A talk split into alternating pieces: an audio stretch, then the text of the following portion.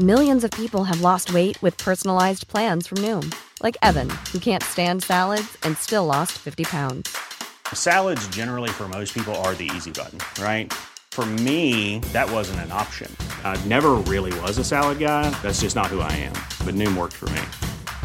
Get your personalized plan today at Noom.com.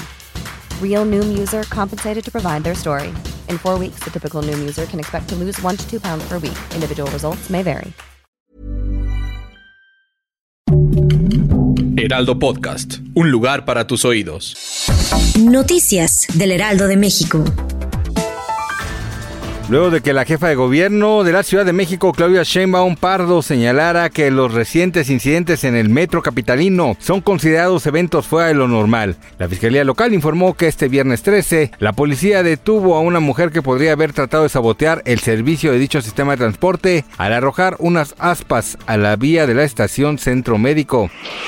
Autoridades del Estado de México hallaron una fosa clandestina al interior de una bodega de la colonia La Joya, en el municipio de Tenango del Valle. De acuerdo con información preliminar, en el lugar se habrían recuperado al menos 26 paquetes emplayados que al interior contenían posibles restos humanos. Algunas versiones periodísticas apuntan a que el hallazgo se dio en el marco de una investigación por el robo de dos automóviles de lujo el pasado 10 de enero en el municipio mexiquense de Metepec. El C5 del Estado de México dio seguimiento al caso y encontró los vehículos, por lo que les dio alcance en una zona de Tenango del Valle, donde se encuentran varias bodegas y ahí fueron detenidos cuatro sujetos con arma y droga.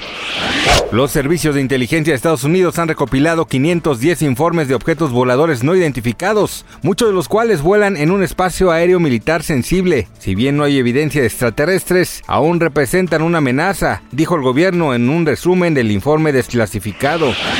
Shakira y Bizarrap están dando de qué hablar no solo por esta colaboración, sino por el tema de la cantante colombiana en el que hace directamente referencia a su expareja Gerard Piqué y con el que el 24 horas lograron imponer un récord en YouTube al superar los 64 millones de reproducciones. Además de en Spotify, el hit de Shakira y Bizarrap debutó con 14.39 millones de escuchas en un día, el máximo de una canción en español y el quinto puesto a nivel global. Además tuvo un mejor alcance con 3.6 millones de reproducciones en una hora, consolidándose como la Music Station con más escuchas en menos de 24 horas. Gracias por escucharnos, les informó José Alberto García. Noticias del Heraldo de México.